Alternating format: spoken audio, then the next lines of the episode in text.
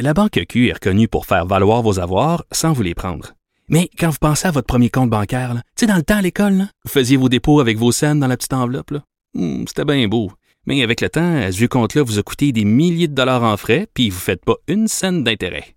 Avec la Banque Q, vous obtenez des intérêts élevés et aucun frais sur vos services bancaires courants.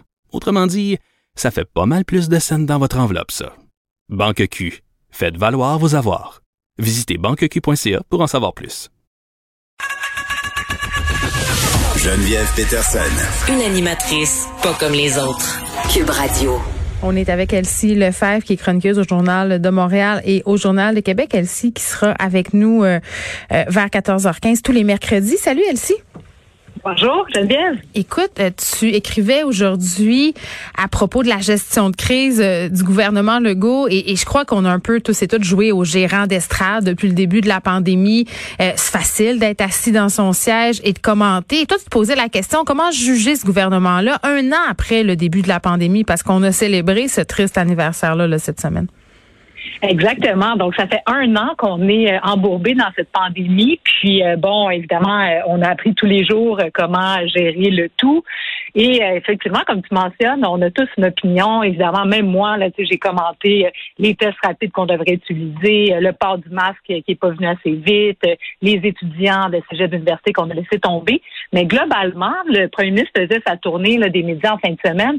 Puis quand on regarde les appuis des Québécois face à la gestion de crise du gouvernement de François Legault et de, François Legault lui-même, mais force est de constater que les Québécois sont extrêmement satisfaits euh, de sa gestion euh, de la pandémie, même si on répète tout le temps qu'on a le pire bilan euh, au Canada avec les 10 000 morts. Malgré tout, les Québécois restent satisfaits dans des proportions impressionnantes, là, presque près de 75 euh, des Québécois francophones sont satisfaits de la gestion de François Legault.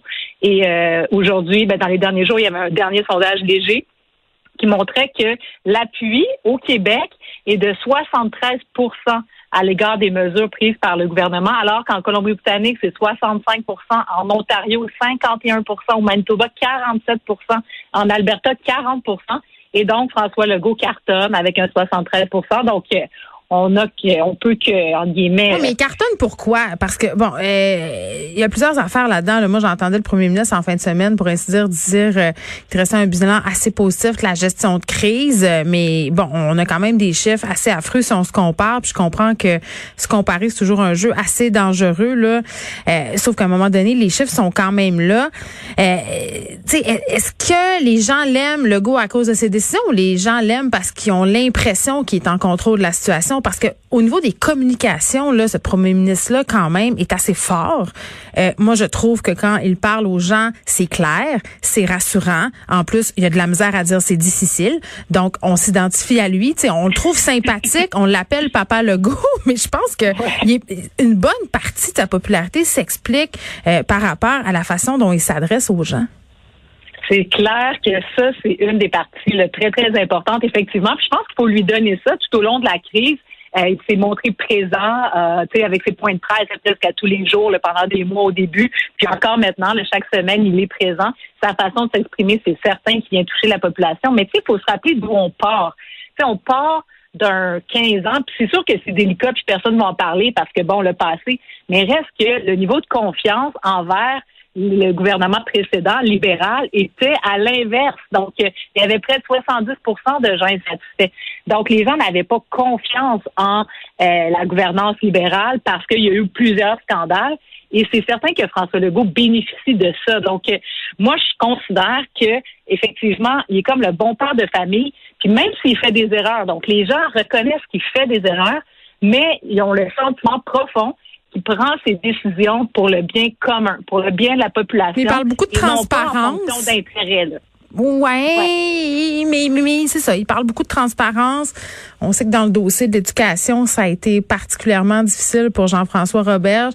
Pas toujours senti que le premier ministre appuyait nécessairement tant que ça. Ses ministres euh, se dégageaient beaucoup euh, par moment, hésitaient à le sortir aussi. Euh, il y a eu aussi beaucoup de tensions avec Horacio Arruda. Ça, ça, ça se voyait à l'écran. moi, j'ai l'impression qu'on parle de transparence, mais qu'on n'est pas si transparent, notamment quand on a su que les dessins n'étaient pas toujours surprise en fonction de la santé publique. Moi, j'aurais eu tendance à penser que ça aurait eu des répercussions sur la cote de popularité de M. Legault. Eh, effectivement, c'est sûr que dans les prochains mois, en plus, avec les rapports de vérificateur Ben général, ben oui. euh, les dossiers, puis là, les dossiers commencent à sortir. C'est sûr qu'on va avoir un regard différent. Mais moi, je me disais, euh, quand j'ai écrit ce texte-là, je me disais, bon, là, on est à un an. M. Legault va recevoir des casseroles, puis euh, tu sais, des chaudrons dans le visage dans les prochains mois. Mais à ce moment-ci, je pense qu'il a fait un bon travail. Puis globalement, ben, les Québécois, surtout, c'est ça qui est important, c'est que les Québécois, eux, sont satisfaits. Puis c'est vraiment paradoxal Oui, oui. de voir effectivement, euh, comme tu mentionnes, c'est sûr que euh, Monsieur euh, le ministre Roberge, puis bon, euh, d'autres ministres, on se demande des fois, tu sais, Ben, Madame Blais, ben, euh, c'est ça, tu sais, c'est épouvantable. Puis même elle, euh, Monsieur Legault, de par son aura et sa confiance, il réussit presque à la faire euh, accepter euh, au bon peuple. Mais tout ça pour dire qu'il reste que lui, euh, il est là pour les bonnes affaires. Ça, on a le sentiment qu'on peut lui faire confiance, puis qu'il veut, il veut brasser la cage. Puis s'il n'a pas réussi, c'est parce que ben il avait pas les outils. Puis ça, tu sais, je pense qu'il a réussi aussi à.